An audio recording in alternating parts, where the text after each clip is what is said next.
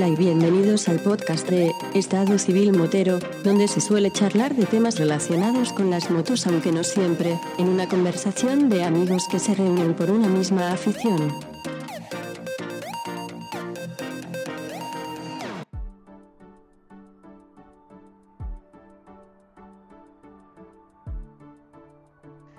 ¿Qué pasa, chaval? Hombre, Vampi, ¿dónde andas? No sé nada de ti hace tiempo. ¿Dónde te metes?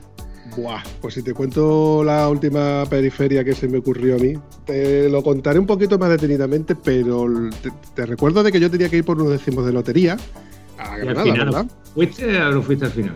Le eché huevos al asunto y fui. En coche, pero eso no puntúa. Mojón, coño. Hombre, con propiedad. No, no, no, no, no, no, no. Si fuera de coche no te lo comentaba ni siquiera porque quedaría yo en vergüenza. Yo he ido en moto, como mandan los cánones españoles. Eso es así, compadre. Eso sigue siendo así. Bien. Sí, pero el GPS me la ha jugado y me mandaba por ir por autopista.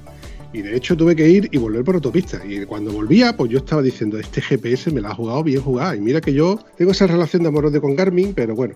Eh, lo cierto es que he mirado por Wallapop para buscarme otro. Y, macho, he encontrado uno que está muy bien de precio además tiene, tiene un currículum. ¿Un GPS con currículum? Sí, sí, sí. El chico me ha dicho que este, que este GPS pertenecía. Mira, me lo ha pasado por escrito. Mira, te lo voy a leer. En el anuncio ponía que el GPS pertenecía a la primera mujer hispana en dar la vuelta al mundo en moto. Y no solo eso, sino que además era periodista especializado en motor y viajes. Y influencer. Y además premiada por la Sociedad Geográfica Española de manos de Su Majestad el Rey Felipe VI. ¿Cómo te Me queda? estás dejando aplanado aquí en la silla. Es que no, puedo, no, no me puedo imaginar. eh, ¿Y, y- y lo conseguiste el GPS al final o cómo ha sido eso? Sí, le espérate, voy a pegar un telefonazo a ver si soy capaz de, de añadirlo aquí al- a la conversación y Ahora cambie de sentido. Aparque el coche y coja la moto. Será más feliz. Y a mí que me suena esa voz, tío. Yo solo he escuchado en. Me suena, tío. A 300 metros, gire a la derecha. Que me suena un montón, que yo, de verdad.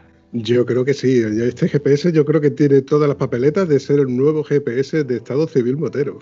Buah, si yo tuviera un GPS, es que me da igual perderme. Es que me da igual perderme con el coraje que me da cuando cojo por el sitio que no es. Ha llegado usted a su destino. Muy bien, sí señor, todo un logro. bueno, después de este teatillo yo creo que ya os habréis dado cuenta de que este GPS tiene categoría. ¿Qué tal, Alicia?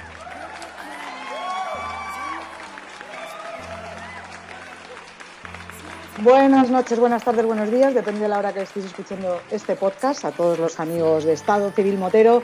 Aquí estoy con el Vampi y con Antonio, preparada para charlar con ellos, a ver, a ver qué me sacan, a ver qué les saco, qué nos contamos. Uy, uy, lo que ha dicho. Nah, no te preocupes que esto, esto va a ser una charla entre amigos, como suele ser, donde bueno, vamos a hablar de nuestra vivencia, nuestras anécdotas, nuestras pequeñas historias, aunque en este caso nosotros estamos eclipsados por tu belleza, tu- esa sonrisa eterna que tú tienes, esa voz tan melodiosa que tienes, esa, ese carisma que te trae. Ya te puedo bajar del pedaño, ¿no? Bájame, sí, a mí bájame que yo soy muy pequeña, me da mucho vértigo estar ahí arriba. Yo tengo un problema que desde que he empezado a escuchar a Alicia haciendo de GPS se me ha congelado la sonrisa en la cara y me está dando calambre del mismo gustirinín. Entre eso y la boca se me hace agua, pues no sé, tengo una satisfacción máxima que quiere que te diga. Bueno, 22 de diciembre. Yo doy por hecho de que no nos ha tocado nada, ¿verdad, Antonio? Eh, En uno me ha tocado lo que he echado. Espero que a ver si eso por lo menos sirve para algo. Esa para la del niño, entonces, lo que te devuelven, ¿no? Exactamente. Para perderlo todo el lado del niño. Yo tenía la esperanza de que los que me traje de Granada al menos me tocara o lo echado o por lo menos para poder invertirlo en un micrófono nuevo que, que estoy buscando, pero me parece a mí que voy a seguir siendo un tieso. Yo sigo tiesa, ¿eh? que a mí no me ha tocado nada, pero la verdad es porque no tenía ni un solo billete que mirar. Me he quitado una preocupación de encima, oye, he sido Hombre, feliz hoy. Cuando ya uno sabía no, yo que no me iba a tocar. Cuando no compra es más difícil que te toque, ¿vale? Pero cuando compras siempre está... Es como cuando tú no estudias para el examen, sabes que tienes un cero y te da igual, pero cuando estudias te ponen un 5, te da un cabreo, o esto es lo mismo. ¿eh? Oye, ha habido cosas peores porque una amiga mía, Raquel, Rachel Indomable, con la que hice el viaje a Senegal, eh, me ha escrito hoy, ¿qué tal Ali? ¿Cómo estás? Pues muy bien, oye, ¿te toca algo? Y me dice, no te lo vas a creer. y tenía el mismo, o sea, el, el billete tenía los tres primeros números. Exacto. Los dos del final son los, o sea, justo los que dan premio. Digo, casi, eso casi es mejor ni haber comprado, ¿eh? Me dice, sí, sí. Duele más la aproximación que cuando no es sencillamente. ¿Verdad? Pues voy a decir una cosa que os va a dar incluso un poquito de más de coraje. Resulta de que el premio gordo de la lotería ha tocado en- entre Granada y Punto Umbría. Y mis padres viven en Punto Umbría. Y mi padre no ha comprado ningún de ellos. Continuamos para bingo. Es mejor no pensar Bueno. estas cosas, ¿eh? También hay que decir, para zajar un poquito del tema de la lotería y centrarnos en nuestra maravillosa invitada que tenemos hoy, que la Administración de Lotería de Punta Umbría lleva 50 años vendiendo lotería y según dice la chica, no ha dado nada en la vida. O sea que alguna vez tenía que ser después de 50 años. Yo pienso de que cuando toca, tiene que tocar. Y cuando no toca, es que por lo mejor no hace falta que tocara. ¿Y lo que tenemos? ¿Cuánto vale lo que tenemos? Cuéntame. Hombre, mira, yo pienso que hoy me ha tocado la lotería porque mira quién tenemos hoy con nosotros. ¿Eh? ¿Eh? Premio gordo. Muchas gracias. Muchas gracias. Oye, Alicia, no sé cómo podríamos empezar a hablar de- en esta conversación porque hay tantas vertientes abiertas donde me gustaría preguntarte tantísimas cosas que no sé, la verdad. Yo sí lo sé, esto es muy fácil. Yo cuando veo los viajes de Alicia, primero me quedo mm, maravillado, ¿no? Que yo con la edad que tengo no sea capaz de salir de mi pueblo. Y esta niña chiquetita, como dice ella que es chiquetita, que es más grande que un día sin pan, sea capaz de hacer las maravillas que ha sido capaz de hacer. Y ya el colmo del colmo. Encima va y hace una... Ya hacer viajes es complicado, pues ella va encima haciendo una misión solidaria.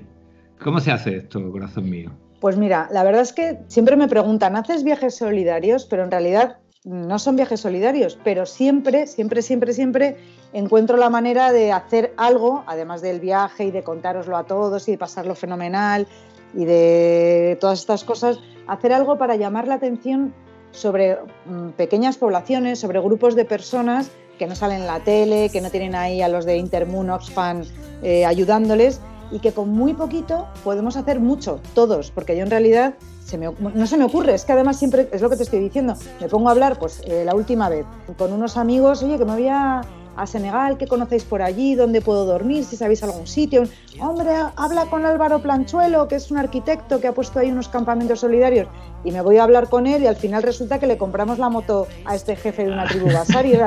Son cosas porque él, él- él tiene una ONG que se llama Campamentos Solidarios, que replican la forma de, que, cómo están hechas los pueblecitos en distintas zonas de Senegal y hacen estos, esta especie de hoteles resort muy básicos pero muy cómodos para turistas. Y allí van a trabajar los del pueblo y allí mantienen la arquitectura de esa zona y la gastronomía y todo eso. Entonces esto me lo va contando que me parece maravilloso. Digo, ah, pues sí, pues voy a pasar por tus campamentos y, y ahí estaré. Bueno, y fíjate, y luego hacemos esto con todas estas tribus de esta zona del país Basari. Tenemos un señor que lleva mm, 10 años trabajando con nosotros, que eh, maneja un- un- una población en 50 kilómetros a la redonda y va a buscar, eh, va todos los días andando pues para ver quién nace, quién, quién ha fallecido, quién es su cumpleaños, quién necesita medicinas, todo esto. Y bueno, siempre nos pide muchas cosas y nos lleva años pidiendo una moto. Digo, pero ¿cuánto cuesta una moto? 2.000 euros, digo, lo conseguimos.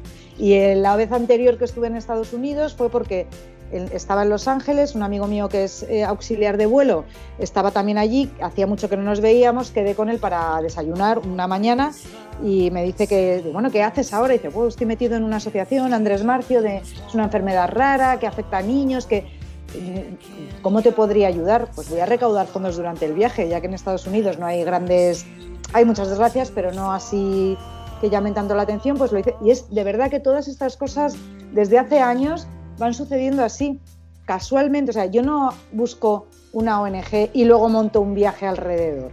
No. Yo hago mi viaje el que a mí me apetece por donde eh, a mí me parece. Y casualmente siempre hay alguien al que se le puede echar una mano, pues ¿por qué no hacerlo, no? Y la Claro. pregunta es, ¿qué te da más satisfacción? ¿Cuando le das la moto o cuando ayudas a estos niños o cuando te encuentras en un paisaje maravilloso diciendo aquí estoy yo?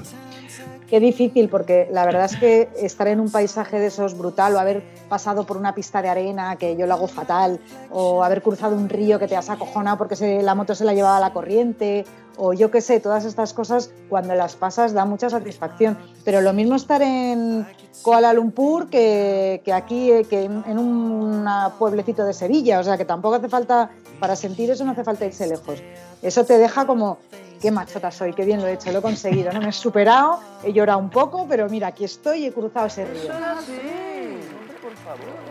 Y sin embargo, cuando estás con, con estas personas y consigues pues comprar esta moto, eh, por ejemplo, a este señor, o entregar 2.000 o hacer o 6.000 o hacer un pozo, yo qué sé, pues también tienes una satisfacción muy grande. Yo creo que es distinta, ¿no? Una es como más de lo he conseguido, así como los gorilas, que te das un poco en el pecho, y, y las otras son más de... mm, Es una sensación más bonita y más a largo plazo, ¿no? Porque al final, en la moto al final acabas pasando, por- no por los mismos sitios, pero por las mismas situaciones muchas veces, hasta que ya lo haces tan bien que, que no te parece ni raro. Pero lo de poder sacar una sonrisa a alguien, ¿tú- ¿no os imagináis qué emocionante fue a este señor que llevaba años pidiendo una moto? Una moto de esas chinas que venden ahí, o sea que tampoco el pobrecito mío pedía nada en concreto. El día que se la entregamos, bueno, que teníamos las llaves, que se las dábamos, que sí, que no.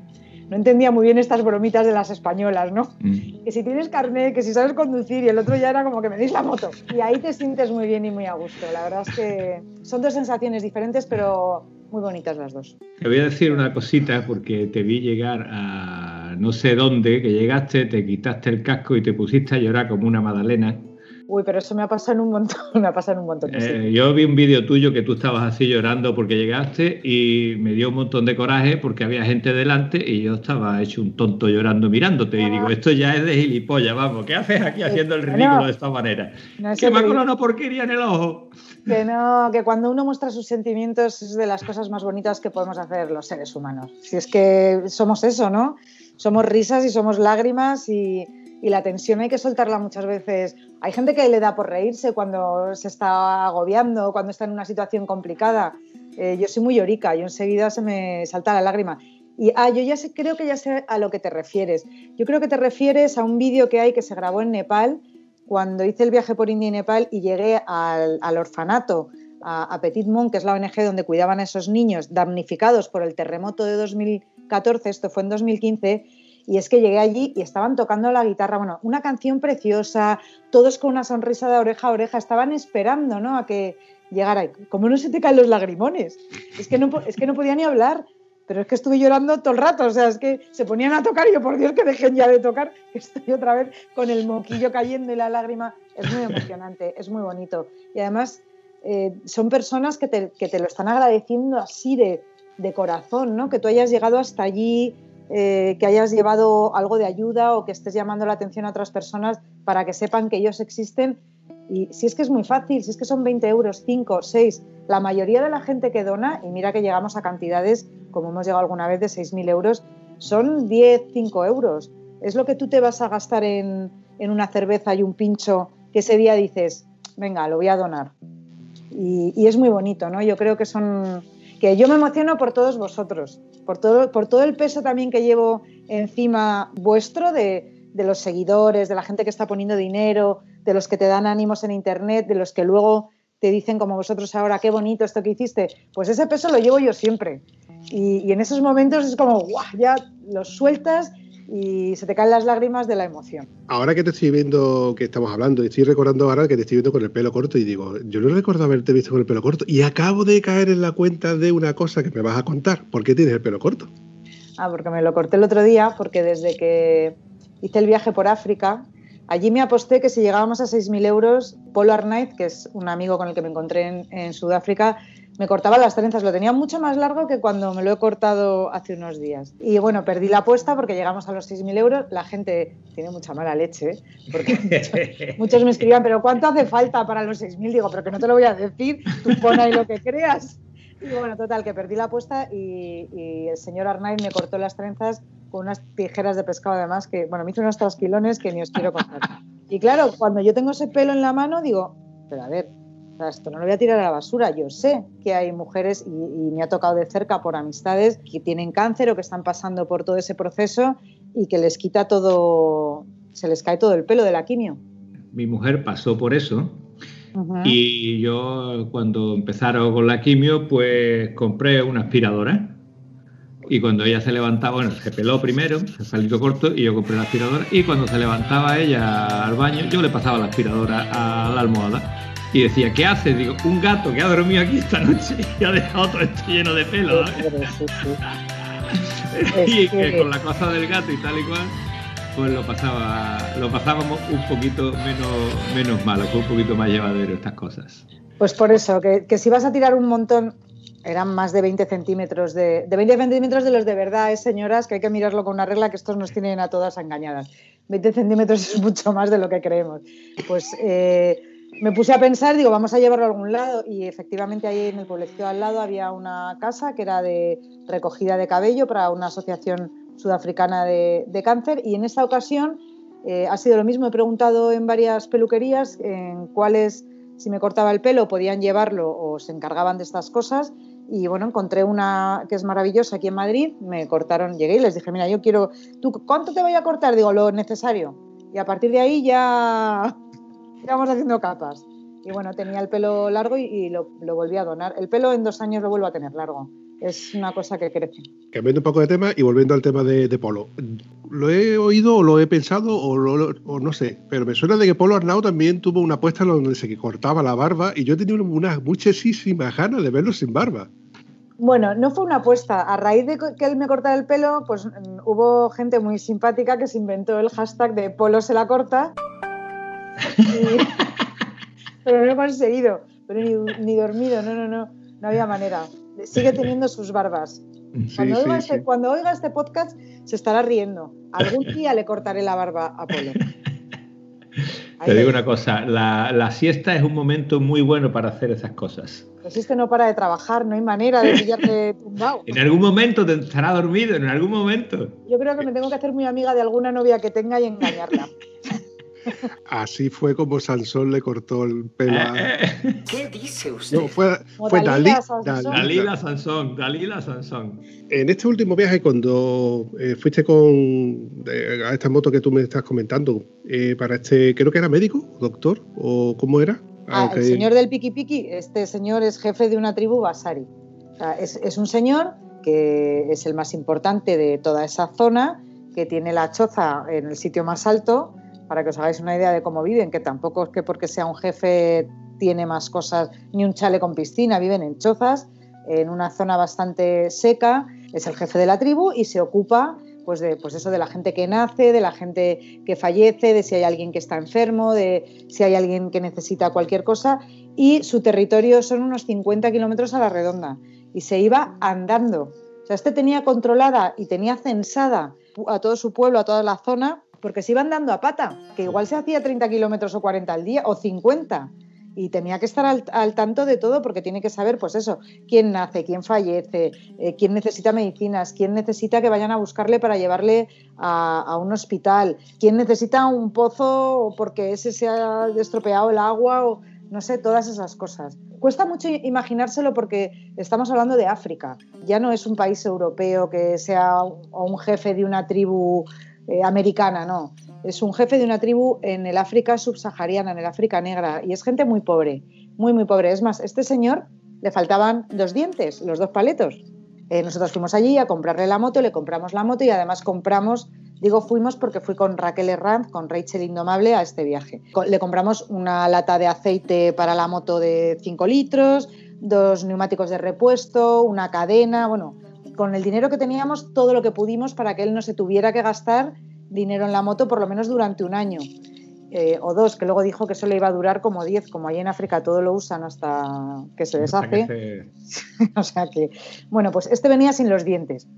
Le entregamos todo esto, nos vamos a nuestro campamento solidario allí en Seleki, donde estábamos, y resulta que venía un grupo de odontólogos, que era un grupo de voluntarios, dentistas y odontólogos, higienistas y de todo esto de la boca, que venían voluntarios, que vienen todos los años, gente pues de Andalucía, de Madrid, de Cataluña, de Extremadura, y venían ahí, montaban en, el campamento donde yo estaba una pequeña clínica y creo que recibían como a 500 personas en tres días. Pero que me estás container. Y las ponían piezas que les faltan, les arreglan empastes, les limpian la boca, les sacan muelas, les cosen, bueno, no os imagináis lo que hay ahí de... Les llevaban cepillos de dientes, les enseñábamos cómo había que lavarse los dientes, bueno, todo esto. Y claro, nosotras en un momento dado preguntamos, es que nuestro jefe Basari le faltan los dos dientes, eh, ¿podemos hacer algo por él? Y me decía uno de los de allí del hotel, un, un senegalés, me decía, uy, no va a querer venir porque este siempre que vienen los, los dentistas se larga. Y decimos Raquel y yo ya, pero nosotras tenemos algo con que le podemos hacer la encerrona. Armas de tenemos- mujer. Claro, le tenemos que dar la botella, la- el bidón de aceite para la moto. Se tiene que venir a por él a llevárselo porque no se lo llevó la otra vez. Así que le llamamos para que viniera. Y cuando vino, le cogimos entre las dos y le metimos ahí en todo el sarao de los dentistas que nos miraba con una cara, el pobrecito mío, entre miedo y, y no sé qué. Bueno, Eh, pues gr- Gracias, te odio. Sí, gracias, te odio. Le pusieron las dos paletas que me decían, este señor nunca sonríe. Bueno, pues tenemos un montón de fotos con él que está sonriendo. O sea, pero es que además, esa misma noche que le ponen los dientes, su mujer dio a luz a su octavo hijo, que era el primer varón. O sea, que se fue con dientes, moto y, Y niño. y niño. Y un Así niño, que- un hijo, no hijas, que las hijas hijo. ahí no es lo mismo. Tienen otro rollo, sí. Sí, Así sí. que yo creo que no se va a olvidar de nosotras nunca. Qué suerte, se llama. qué suerte haberse tropezado contigo, Alicia. Qué suerte tienen algunos. Bueno, otros luego pregúntale a algún ex mío, igual te dice que no hay tanta suerte. ¿eh? Bueno, Eso es así. Y los pimientos son asados. ¿Y las papas fritas? dice que cada uno lo cuenta como le va. Pero desde que yo leí aquello tuyo que decía, bueno, pues voy a empezar con un podcast y no sé qué hacer, digo, nosotros tenemos uno, igual podemos echarte un cable como somos pilotos experimentados. Hemos hecho la ruta de Huelva ya varias veces. Fin, tenemos un kilometraje ya hecho, ¿sabes? Pero, que, pero de verdad, Antonio, que da igual que no es por kilómetros. La historia de la moto, yo creo, y en esto estaréis de acuerdo conmigo, es en vivir el viaje en moto, aunque sea al pueblo de al lado. El saber respirar, el poder disfrutar de, de ver un atardecer, de ver un sol, de que se pinche una rueda y no te cojas un rebote, y sino que te parezca parte de la aventura, de ese viaje, de una oportunidad para conocer a alguien, a lo mejor, ¿no? Cuando tienes un pinchazo, cuando pasa algo. Entonces yo creo que esa es la actitud y esa es la forma de, de ver los viajes en moto, que luego sean de 6.000, de 600 o de 60 kilómetros, cada uno tenemos la vida como la tenemos y hay gente que no puede salir a hacer 15.000 kilómetros al año. Entonces, bueno, yo tengo esa suerte y la exprimo al máximo, os lo aseguro. Sí, pero Te, bueno, te admiramos y te envidiamos. Antonio, te voy a leer la cartilla.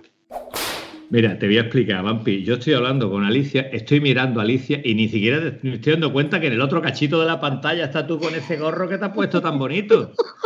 Vale, tú llevas razón, pero Alicia es Alicia. Eh, venga, habla lo que quieres. Y aquí estamos como en el cole. Sí, sí. Vale, vale, vale. Ya no sé lo- ni lo que iba a decir, porque ya estoy de Lo lo ves, lo ves. Si es que no sabemos, si es que es por reñir, si es que. Estábamos hablando que, lo bonito de, la moto es coger la moto y, y salir tres horas o dos horas a dar un paseo. Que luego hay veces que algunos, como decía yo, tenemos la suerte de poder hacer 15.000 kilómetros o 10.000, irnos tres meses de, de nuestra casa tranquilamente y que otros no, no pueden hacer esto. Para mí lo importante de la moto es saber disfrutarla y ser una persona que no se enfada, pues eso, pues por temas como tener un pinchazo o esperar a un amigo que se ha quedado más atrás. Para mí también es muy importante el saber transmitir el amor por la moto, el amor por el viaje. Y yo creo que eso lo hacemos bien, así que ya te digo que da igual irse aquí al lado que un poco más lejos. Se vive de igual manera. Sí, pero yo estoy recordando ahora de que tú te fastidiaste las piernas y eso te tuvo que doler doblemente. Pero fíjate que yo me la he fastidiado, pero no ha sido en moto. Yo es que llevo un año un poco malo. Cuando nos soltaron a todos después del primer confinamiento este duro, pues nos vamos unos cuantos a casa de un amigo a hacer una barbacoa porque era en junio, es que todo hacía bueno y barbacoa y la piscina al lado y, y nada, comimos barbacoa, muy divertido y estábamos al borde, al lado de la piscina tomando, esperando a que trajeran unos gin tonics, me acuerdo que habían ido a la cocina por ellos y yo veía así los gin tonics que iban apareciendo cada vez más cerquita y de repente un amigo me, levantó por detrás, yo me giré y caí a plomo al suelo. Mm, Rotura de tibia y perone, 14 clavos y dos placas. Lo sigo teniendo aquí dentro. Hasta junio del año que viene no me lo, no me lo quitan. Y sigo un poco coja. Llevo una semana además muy mala porque dije, uy, qué bien, puedo andar, puedo andar deprisa. Y me puse a caminar deprisa y he estado toda la semana más fastidiada todavía por hacer el borrico, porque es que tengo, se me ha quedado una piernecita como de, pues como de, de niño pequeño de 10 años. O sea, no tengo músculo y, y- y me va a costar recuperarlo. Cuéntaselo, Antonio. Vale, te lo voy a contar. Eh, yo llevo 30 años dirigiendo mi propio gimnasio, entonces piernas como la tuya no he visto tantas. Pero bueno, puedo recuperarte. Lo que te quiero decir, que no te asustes porque lo primero que se pierde en la inactividad es la masa muscular, que inmediatamente mm, va a venir lo mismo que se fue, te va a volver.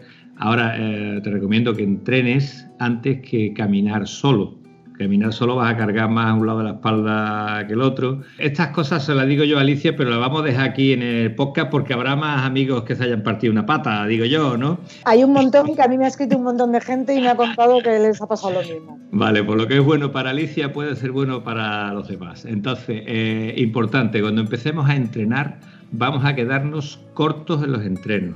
¿Qué quiere decir eso? Que yo sé que puedo hacer más, pero voy a hacer menos. ¿Vale? Porque mañana puedo hacer lo mismo o un poco más. Pero si yo hoy hago todo lo que yo hacía cuando estaba bueno, me voy a llevar dos semanas que voy a estar rabiando y me puedo ir atrás. Eso es una cosa que hay que tener en cuenta. Y lo otro que hay que tener en cuenta, ¿a qué altura te has roto la tibia y peroné? En el tobillo. Tobillo, vale. A partir de ahora tú te pones botas de motocross para montarte en la moto, ¿vale? te cuento por qué. Eh, bueno, esto no sé si contarlo o no contarlo, es muy duro pero un chico de mi pueblo se rompió el tobillo con la moto, haciendo el tonto. Le pusieron clavos, le pusieron esto, pusieron lo otro, y el otro, un fin de año, pues cogió la moto, se fue al pueblo de al lado y se llevó, no sé si el coche se lo llevó él o él se llevó el coche por delante. Ah. Entonces, el problema de los clavos, de las placas metálicas y de estas cosas, es que es más difícil romperlo que un hueso. ¿A qué se dedica el chico? A vender cupones. Entonces, eh, con 17, 18 años se dejó el pie allí. Eh, estas cosas son muy desagradables contarlas, pero tenemos que tener sensatez y saber que cuando tenemos partes metálicas dentro, tenemos que extremar las precauciones.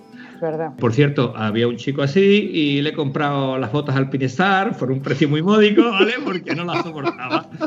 Vale hay que protegerse eh, la zona, en general tenemos que protegernos, pero especialmente tenemos que protegernos cuando tenemos ya una lesión previa. Eh, yo tengo mis dos hernias de disco e intento tener la zona media fuerte, fuerte, fuerte, no tan fuerte como tú, Alicia, que tú eres especial, pero fuerte por lo que pueda pasar, ¿de acuerdo? Antonio, me estoy poniendo roja, ¿eh? De verdad. Ponte del color que tú quieras, que te mereces todo. Ay, qué guasa tenéis. Pues sí, voy con, voy cuidadín, ¿eh? Y, por ahora no estoy viajando, claro, no puedo, estoy como todos eh, encerrada y lo he pensado muchas veces, a ver qué hago cuando ya pueda salir, porque hasta junio del 2021 no me quitan toda la... Digo que llevo ahí las herramientas de la moto, las llevo todas puestas en el tobillo. Pero sí, me lo quitarán y además ha soldado muy bien y tengo buena masa ósea. Y bueno, lo que me falla es el musculillo que está ahí tiritando el pobre. Otra cosa que te puede ayudar solo electroestimulador. Y también tengo uno, tengo un TENS. Tengo de todo. Yo me lo pongo todo. De acuerdo. Gracias. Sí que es verdad, Alicia, que yo como, si te voy siguiendo, pues yo llevo siguiendo todo lo que tú mismo has comentado, lo, te llevo siguiendo a través de Instagram, donde he visto las fotos de la moto, de cuando se la entregaste a este jefe, de cuando ah. de vuelta os pilló el coronavirus, que casi que no sabíais si podíais volver a España o no. Volvimos por los pelos tu accidente, de la rehabilitación que has estado haciendo en tu casa, de todo esto lo, lo has ido comentando en Instagram y bueno, y, sé incluso de las veces que has ido dando las gracias a todos y cada uno de los que te hemos ido apoyando, me incluyo yo porque también te, te depende en su día sus apoyos. Ahora no tanto, porque ahora ya no me llevo también contigo. ¡Ay, ay, ay, ay! ¡Ay, que me quedo muerta! Vaya por Dios. Casi se la mar, ¿qué ha pasado? No, no, es broma, es broma, Alicia, es broma. es, una de esas bromitas que nosotros solemos soltar por aquí. Lo del sarcasmo y la ironía son dos cosas que no funcionan o funcionan muy, muy regular. Me gusta, me gusta el sarcasmo y la ironía, me gustan mucho. Y además, y vuelvo a decir, ahora que me está escuchando también un montón de gente, que muchísimas gracias. No sabéis lo que anima que la gente esté pendiente y te manden, pues eso, un ¿qué tal estás? ¿Cómo estás hoy? Cualquier cosa. Y para mí ha sido muy importante porque de verdad no veía la luz. O sea, ha sido una. entre que estábamos todos encerrados, bueno, ya no, encima todo el mundo fuera, yo seguía ahí. Bueno, ha sido una época así chunguilla para todos y y bueno, en el fondo, ¿sabes lo que pienso? Porque yo soy una persona muy positiva y, en el fondo lo que he pensado es, bueno, pues mira, si me tenía que romper algo, ya está, ya me lo he roto, o sea, ya no me va a pasar en la moto, me ha pasado aquí. ¿Dónde mejor, no? Que, al lado de tu casa, eh, con un hospital maravilloso, con, con todo lo que tenemos a nuestro alcance, que no ha sido en otro país, que yo eh, sé de, otros, de otras personas que van en moto, que viajan, que han tenido accidentes fuera de sus países de origen o fuera de, de un país civilizado, vamos a decir, entre comillas, y ostras, hasta que ha llegado a un hospital en condiciones ha sido muy duro. Yo he tenido mucha suerte en eso. Para bien o para mal. Yo siempre digo que cuando algo ocurre y pensamos que, joder, macho, me ha pasado esto, me podría haber pasado de otra manera, eh, mira qué suerte ha tenido aquel, no pienses que te ha pasado algo malo, busca la parte positiva de algo bueno. Hay veces en que no, no, encontramos nunca la parte positiva, pero bueno, yo siempre intento de ver las dos vertientes. Por eso siempre intento de transmitirle a todo el mundo, macho, pues podría haber sido peor. Está lloviendo, coño, pues es, agua, no es lejía. Eh, joder, macho. Eso está muy bien. A mí particularmente me hace gracia cuando van a llevar a los niños al colegio y hay que coger el coche para que el niño no se moje. Macho, pues yo antes iba al colegio sin paraguas. Es que los niños ahora cogen, que no lo sabéis. claro. por, por, eso hay tantos niños pequeños ahora. Yo creí que era la mala nutrición y resulta que ha sido el agua. Ha sido el agua quien coge. Menos mal que los míos ya son grandes, ¿vale? Y yo ya no me tengo que preocupar por eso. Menos mal.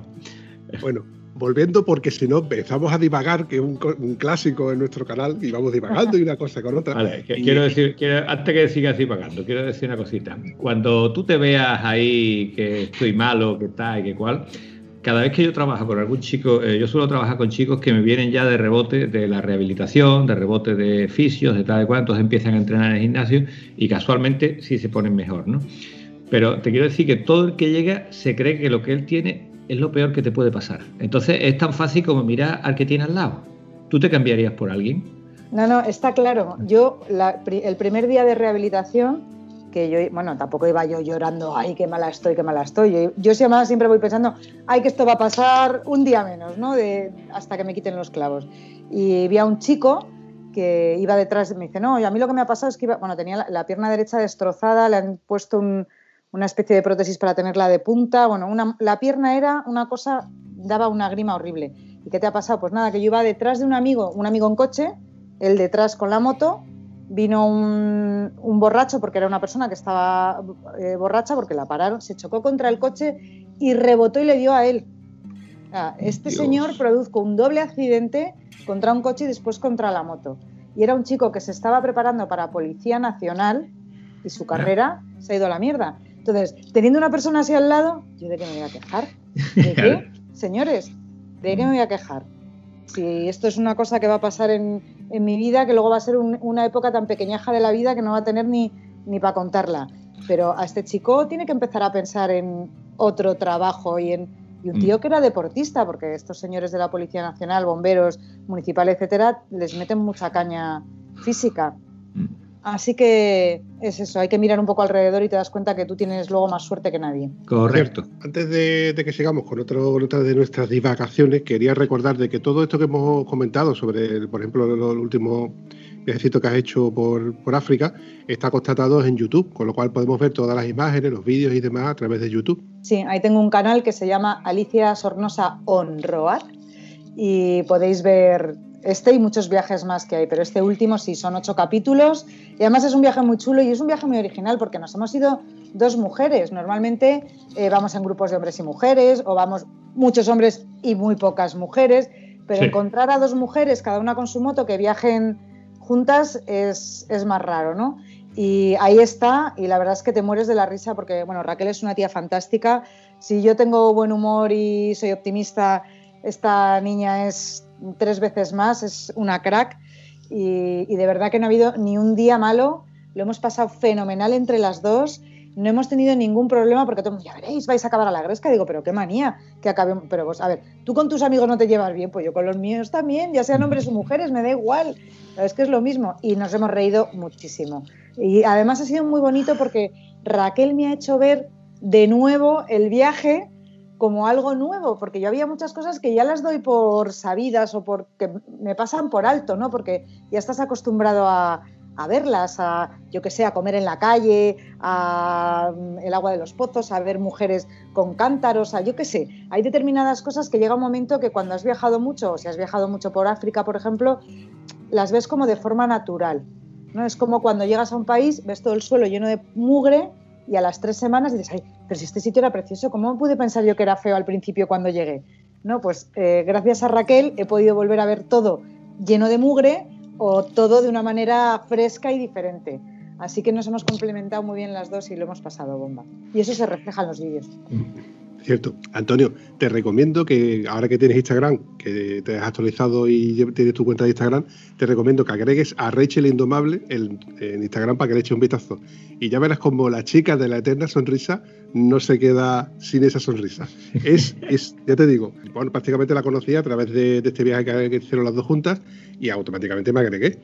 De hecho, lo último que vi con ella fue a Wilbur intentando hacer la Zodiac, atravesando charcos. Ay, qué loca. Yo cuando la veo digo, pero Raquel, que estás con Wilbur. Y además ya ha aprendido Raquel a hacer caballitos. Es que yo me he quedado atrás, porque ahora con lo de mi pierna íbamos a hacer unos cursos de, mm. off-road y a mí me viene muy bien para coger más soltura encima de la moto. Y, bueno, pues al final no, no he podido, ya lo haré más adelante. Y, sin embargo Raquel ha metido mucha caña y la tía va haciendo caballitos, digo, pero bueno, y sí, ha estado con, con Wilbur ahí. Nos tiene guardado una sorpresa, yo creo, para el año que viene. Apúntalo de botas de motocross ya, ¿vale? Que me quedo más tranquilo.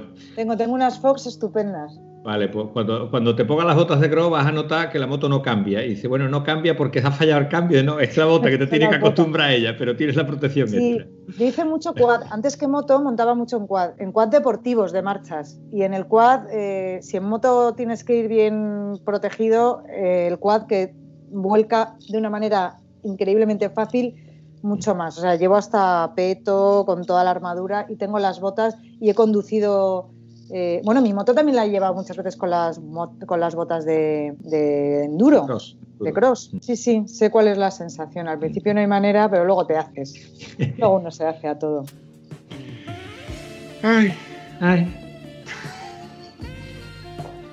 Ahora que, nos callamos no quiere interrumpirlo. Claro, pero yo creo que es que te está escuchando, te ve cómo sonríe, la baba se le ve como chorrea por el hilillo aquí de la barba suya, ve cómo va el, micrófono, la esponja del micrófono, ya está chorreando toda y claro, cuando le toca hablar, pues solamente puede decir lo mismo que yo.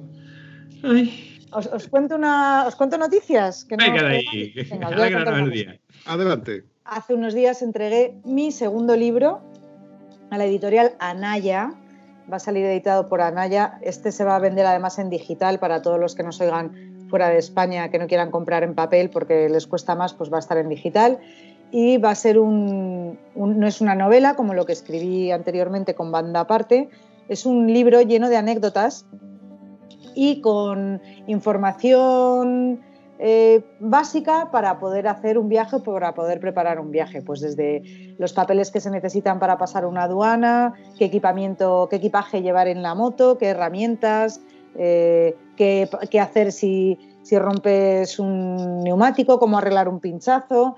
Eh, qué truquillos, pues por ejemplo, para arreglar cremalleras con una pastilla de jabón, cosas así tontorronas que van pasando en los viajes que yo voy apuntando en mis libretas y que he querido hacer así una especie de resumen y, y ponerlo al alcance de cualquiera, porque además me hacen un montón de preguntas siempre. Oye, me voy de viaje, ¿y qué me tengo que llevar? ¿Y qué me recomiendas? ¿Y qué?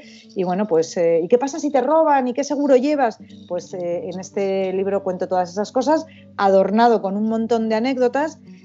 La mayoría son mías y algunas son anécdotas que me han contado que eran tan buenas que, que, las tenía que poner porque eran muy divertidas. Hay algunas que son muy graciosas.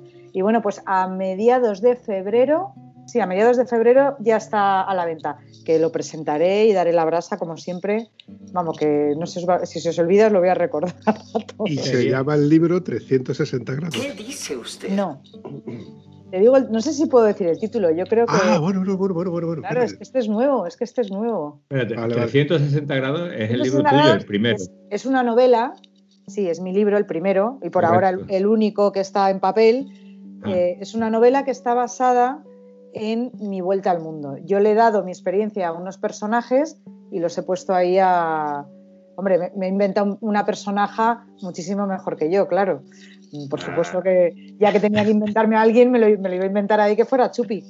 Y, bueno, es, una, es un personaje, Sofía, que es una tía estupenda que va en moto, que la pasan un montón de cosas y se encuentra con un montón de, bueno, de problemas que va solucionando y de anécdotas y de gente y de paisajes y, además con un tema personal que, va contando durante todo el viaje y que lo va viviendo. Este es el 360 grados, el Ese tuyo. es el 360 grados. El que, el que conocemos, por lo menos la portada. El original no lo he encontrado, pero pues, ahora sí le vamos a decir Sí. cómo lo encontramos. Que lo tienen en Amazon, en la, en la página web. Mira, en mi página web, aliciasornosa.com, hay un botoncito que pone tienda y ahí lo puedes comprar. Pero es que es más, lo puedes comprar, pero te lo puedes empezar a leer porque hay colgadas varias páginas, varios capítulos que te los puedes empezar a leer a ver si te gusta el libro o no. Entonces tú te lees eso y si no te gusta, dices, pues ala, esta chica no sabe escribir, no lo compro. Y si lo empiezas a leer y te engancha y dices, pues me ha enganchado, me lo voy a comprar. Qué bueno. Esta, esta- esta niña cada vez me gusta más. Oye, cada vez me cae mejor, ¿vale? Desde que ha empezado, desde que ha empezado a hablar, digo, vaya tela, lo gustito que estoy yo aquí con, con la niña esa. Bueno, este es el primer libro. El segundo libro, El segundo libro es el que saldrá a mediados de febrero porque la editorial no ha querido sacarlo antes porque dice que en Navidad se compra mucho pero también se devuelve mucho. Ajá. Así que prefieren empezar a contar desde después de Navidad. Que estaremos pendientes para cuando salga ese libro y seguramente lo, lo nombraremos aquí. Antonio, recuérdamelo para cuando fe- febrero aproximadamente salga. Si no tenemos, por ejemplo, aquí a Alicia o a Rachel, a mí me gustaría tener a Rachel, la chica de Oye, la yo, os pongo, yo os pongo en contacto con Rachel que seguro que habla con vosotros. Mm, interesante. Y además, Mm. ella, además del viaje que ha hecho conmigo a Senegal, ella ha viajado por Tailandia y por Marruecos, lo conoce muy bien, o sea que, que tiene también otras historias que contar, aparte de las comunes. Quiero recordar haber leído de que tenías pendiente para 2021 algún viajecito, creo que a la India, la India no conocida. Sí, los viajes que estuve el otro día, yo, trabajo, colaboro con Travel Brand El País Viajes, que es una agencia, porque yo no soy una agencia y no podría eh, cobrar a la gente, en fin, todo, toda la parafernalia de las agencias, ¿no? En este país no se puede. Entonces yo colaboro con ellos y estuve el otro día hablando de qué viajes vamos a hacer este año que viene. Y vamos a hacer eh, varios viajes, el de Marruecos, por supuesto, a mediados de septiembre, el 13 de septiembre creo que es, que no falla nunca. Eh, vamos a hacer un viaje en octubre a Nepal. Vamos a recorrer Nepal de cabo a rabo, una pasada. Vamos a hacer un viaje por Estados Unidos, toda la costa oeste, para visitar las secuoyas y toda, toda la zona de las, de las misiones antiguas y bueno y aparte bueno divertirnos en Los Ángeles y ver eh, cómo son Los Ángeles, San Francisco, hacer esa foto saltando al lado del puente. Pues todas estas cosas es otro viaje y luego hay una expedición que no viaje. ¿Y por qué expedición y no viaje? Hmm, Bueno, primero es un, es un viaje que es off-road. Se hace con Yamahas de 125 y 2,5. Es por Indonesia. Vamos a llegar a Bali, de ahí vamos a coger un ferry para llegar a la isla de enfrente. Y vamos a visitar una zona de esa isla muy bonita, siempre por pistas, porque casi no hay carreteras. Vamos a llegar, por ejemplo, a una playa donde desoban las tortugas. Una playa que se puede rodar por la playa. Y a cambio de, ro- de rodar por esta playa, vamos a padrinar alguna de las tortuguitas que nazcan. Eh, vamos a visitar templos, vamos a estar conviviendo con, con la gente de allí, con los indonesios. Y, y es una expedición por eso, porque no va- mm, quiero llevar un coche de apoyo, pero no va a ser fácil porque vamos atravesando la selva. O sea, va a ser una locura auténtica. Va a ser muy divertido y más que un viaje va a ser una expedición. Ahí hay que ir con menos mimo y con más ganas de a lo mejor dormir en, hoteles que no son de cuatro estrellas, ¿no? Un poco más eh, hostel y cosas así. Va a ser un poco, un poco distinto, pero bueno, India, Nepal, Estados Unidos, eh, Marruecos y no sé si se me escapa alguno, no sé si se me escapa alguno por ahí, pero todos estos vamos con coches de apoyo, con coche de apoyo, eh, vamos con un guía local, vamos con otra persona que me ayuda a mí siempre que va cerrando el grupo y bueno, son viajes divertidísimos, lo pasamos muy, muy, muy, muy bien, la verdad. Estaremos expectantes a, a verte, a ver este 2021, a ver qué es lo que que, os, hacemos. que os quiero ver yo. En- y luego hay un viaje por España también de una semana, España y Portugal. Pero los- lo que yo creo que es lo divertido de hacer cuando vas con alguien es salir de tu país, que España siempre lo puede rodar, y meterte ahí a hacer la aventura. Y lo chulo es que viene mucha gente que no, es que yo tenía miedo de viajar solo, entonces quería ver qué tal. Después de ese viaje, ya te digo yo, no, no vuelven mis clientes, todos vuelven a viajar solos. No, sí que repiten muchos, ¿eh? Hay algunos que cada año viajan, a un- hacen alguno de los viajes distintos que hago y, y no me los desengancho porque se lo pasan bomba. ¿De cuánto más o menos son los grupos que haces de viaje? Pues eh, no me gusta llevar más de 10 motos. Hay veces que a lo mejor si se han apuntado 13, pues tampoco vas a echar a la gente. Pero más de 10 motos no me, no me gusta porque es demasiada gente y no llego a controlar, aunque llevo otra persona detrás y vamos conectados y además hay un coche de apoyo, mm, hay veces que es demasiado larga la fila de motos y, y, que me gusta que al final seamos una gran familia y, y un grupo de amigos. Entonces, mucha gente al final acabas lógicamente, ¿no? Pues con un grupo más, con otro. Pero bueno, también he de decir que todos los grupos que he tenido hasta el momento ha sido gente fantástica, gente súper entusiasta, que llegaba con ganas de divertirse, que bueno, yo hay muchas veces que me pierdo, eh, damos una vuelta y pues, siempre que te pierdes es muy divertido porque llegas a un sitio guay. Entonces yo paro y digo, bueno, os he traído aquí a que veáis esto. y ya por la noche confieso, bueno, os tengo en la cena siempre confieso. Hoy nos hemos perdido un montón, pero hemos ido a unos sitios muy chulos y, jaja, y, nos, y nos reímos todos. Esos son anécdotas, ni más ni menos. Sí, sí, esos son anécdotas. De, lo de perder, de que el guía se pierda, pero es que es verdad, los, los, navegadores hacen esas cosas a veces. Y aunque uno se sepa el camino de memoria, mmm, hay sitios que te despistas y bueno, pues como lo de dar vueltas en una rotonda, ¿no? Que a veces hasta que el GPS se pone en marcha empiezas a dar vueltas y saludas a todo el mundo. Hola, hola, y la gente, ¿pero qué haces? Hasta que lo tenga claro. Por eso es por lo que digo que tengo una relación de amor-odio con mi, con mi GPS, porque lo mismo que me lleva a los sitios me pierde o me hace llegar dos horas más tarde, o como por ejemplo en el viaje que hicimos a Cuenca este verano, Antonio y yo, pues resulta de que nos llevó por unas carreteras. Maravillosa, toda la sierra de, de, Sierra Norte de Sevilla y de Huelva, Córdoba. que yo iba por esas carreteras, bueno, te digo que lo hemos comentado en los podcasts, pero el Vampi llevaba un neumático de chimpún que tenía de, de trail, de taco, con un planazo, pero vino redondeadito, ¿sabes? vino de allí redondeadito. Alicia, yo, bueno, como, como te comenté al principio de récord. ¿Qué dice usted? Que a mí me sale, que a mí me sale el inglés este. De, de... Qué, qué, bonito, qué bonito para los que saben lo que es eso. Yo te llevo siguiendo hace bastante tiempo, gracias a Roberto. Eh, y recuerdo una anécdota en la que eh, Roberto te preguntaba, eh, Alicia, ¿tú qué te llevarías para los próximos viajes? Y dice, lo que no me va a faltar para mi próximo viaje van a ser unos tacones. Sí, pues que me tuve que comprar unos.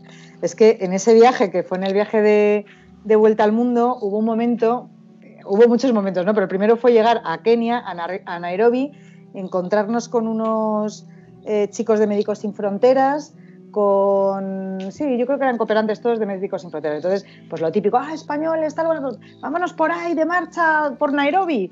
Y entonces yo salía pues con las botas de la moto y el vaquero de la moto, es que no tenía otra cosa. Y me encontraba con unas tipas, eh, pues eso, unas kenianas altas, delgadas, con un pelo de estos así hacia arriba, tipo la mujer de los Simpson maravilloso, con, con esa piel estupenda, guapísimas, altísimas. Y yo decía, no, no, no, no, no, no puede ser.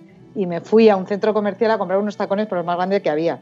Digo, yo iré con vaqueros, pero yo voy más o menos a la altura. No puedo ir ahí que parezco la hermana pequeña, no puede ser. Y bueno, ahí me compré los tacones que me duraron luego muchos años.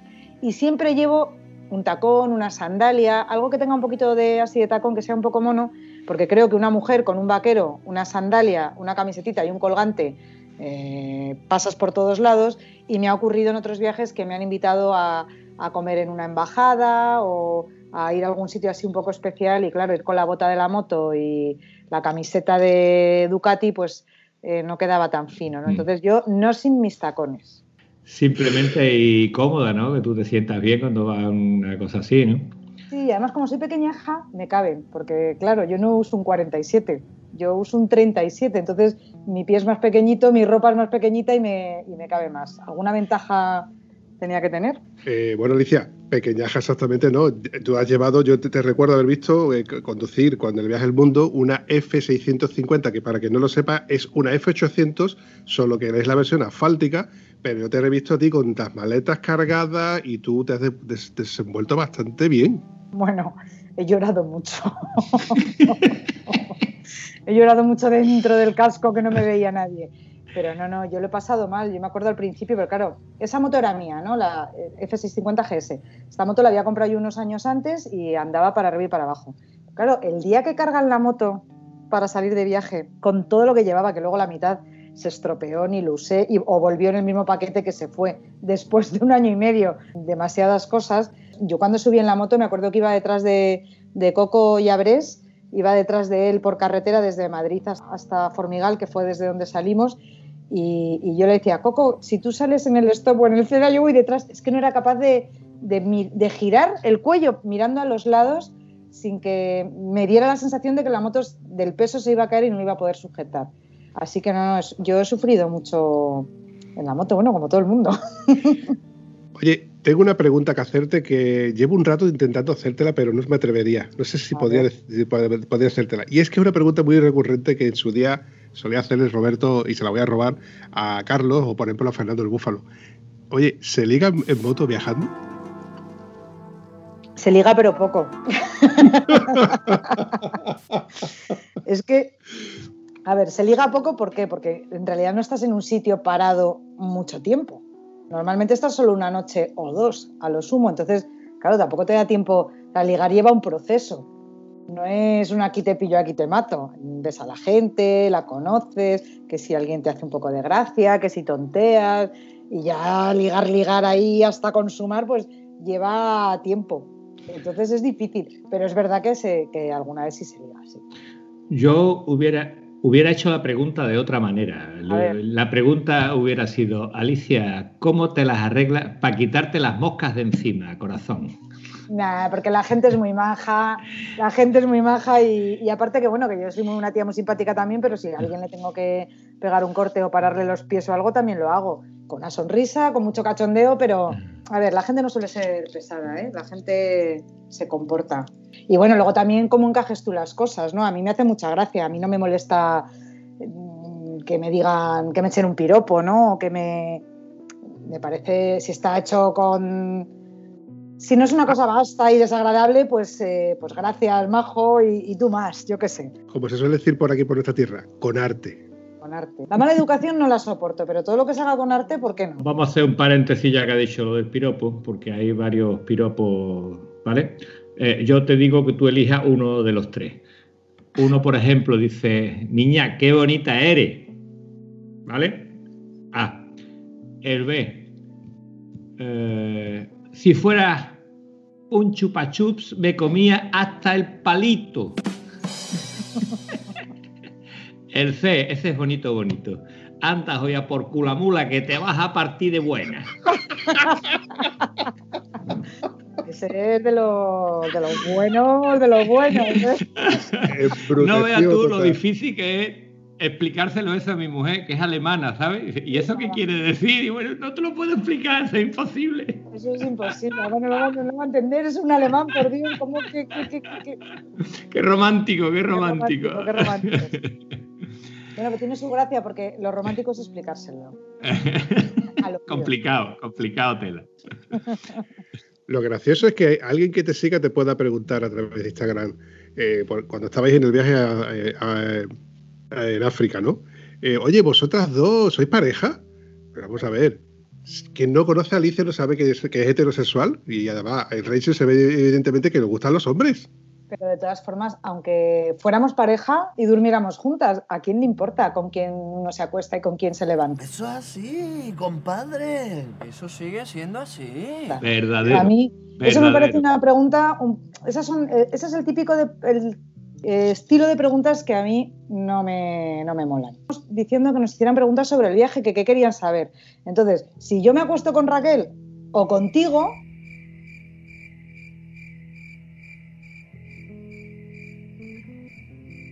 ¿A quién le importa más que a Raquel, a ti y a mí? Eh, claro. Es que. Acaba, acabas de tocar terreno peligroso. Eh, yo estoy casado, estoy enamorado. El vampi no lo quiere nadie, ¿vale? Son datos que yo te doy. Ahora vas y lo cascas. Se Pero refería a mí, digo- Antonio. Se También te digo que si no lo quiere nadie, por algo será, ¿vale? O sea que será. tampoco te hagas ilusiones que, bueno, cuando hables dos veces con él, coges la moto y te vas en dirección opuesta, seguro. Qué bueno. Raquel y yo lo dejamos muy claro y dijimos que nos gustaban los machotes y lo dijimos desde el primer día, los macizos, perdón. Y cada X tiempo siempre había uno que, pero vosotras mm, sois pareja, pues nos gustan los macizos, nos gustan los macizos, por Dios, los macizos a nosotras, venid, venid. Y nos seguían preguntando, pero es que también es una cosa muy graciosa, porque es como lo de, os vais dos mujeres solas, digo, perdón, dos ya no es solo, nos vamos dos mujeres, punto. Solas no, nos vamos acompañando la una a la otra, o sea, no nos vamos dos mujeres solas.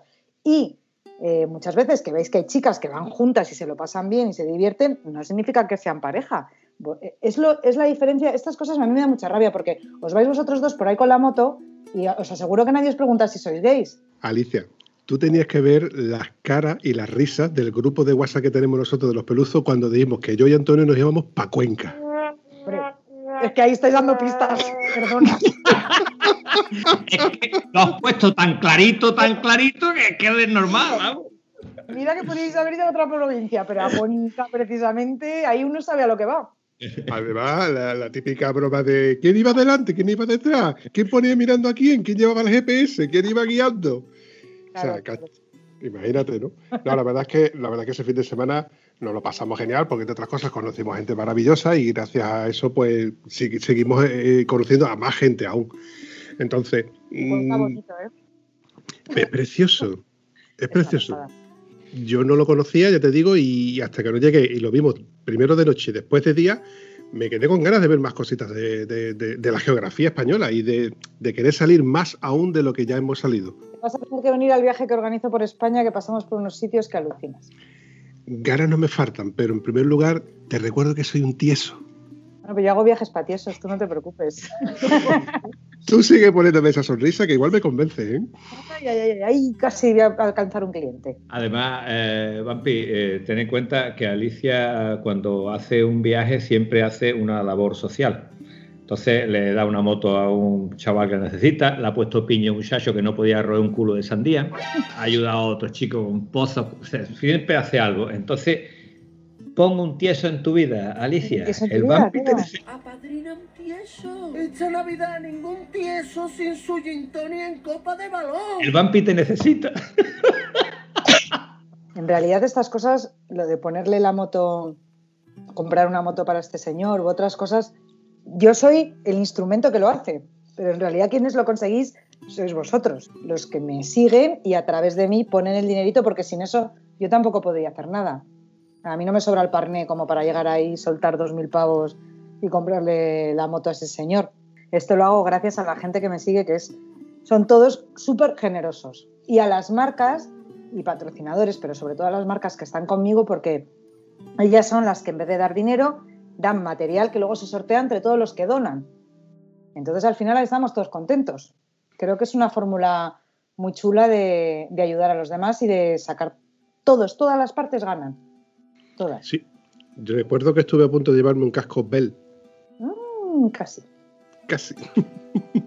Te admiro sobremanera, Alicia, de verdad. Que seas capaz de hacer un viaje de esto, fantástico. Pero encima ayudes a la gente, de verdad eh, maravillas. Y pues encima no, cuesta, no cuesta nada. No cuesta nada, pero te hace todavía mejor persona y me encanta cada vez que escucho más cosas de ti. Tiene un timbre de voz maravilloso, tiene una sonrisa que la gente no la van a ver por aquí, pero no has parado de sonreír desde que hemos empezado.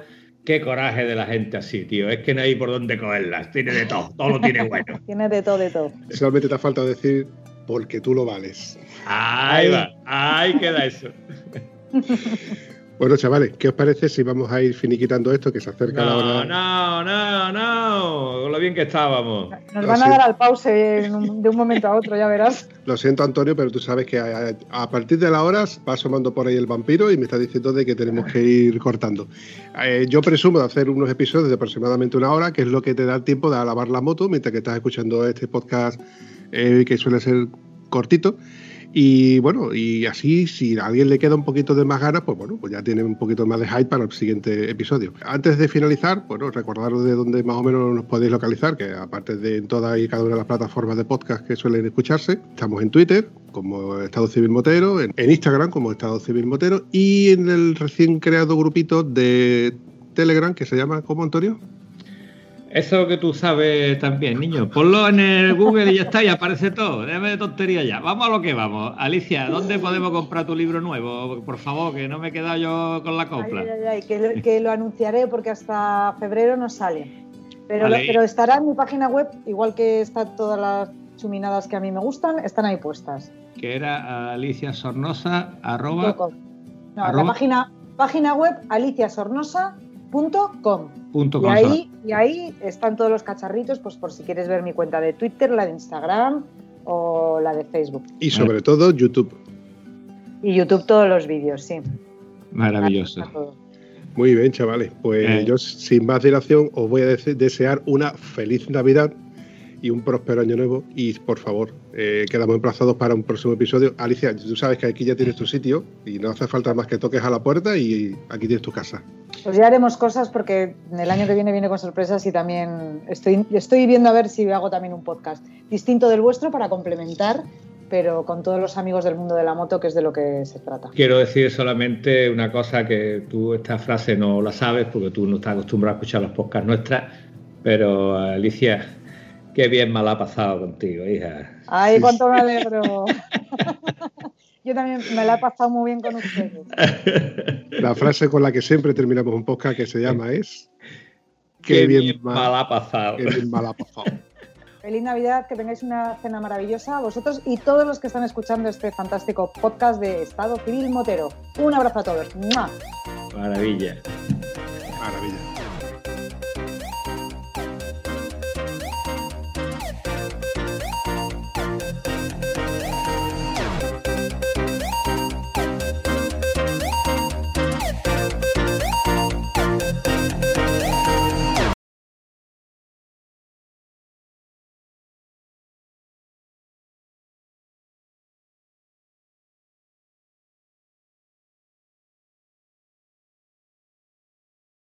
Te iba a decir de que, Antonio, la manita, coño. bueno, volviendo, al hilo. Eh, y esta parte Tú te das cuenta que primero Ah, y después dices, es que no iba a decir nada, pero te tenía que echar no, la sí bulla. lo iba a Y decir, además sí me lo la merezco, ¿vale? sí Me la lo iba a merezco, decir, pero, sí coño, lo iba a céntrate, decir, ¿eh? Antonio, sí lo iba a decir, coño. No, sí que es verdad,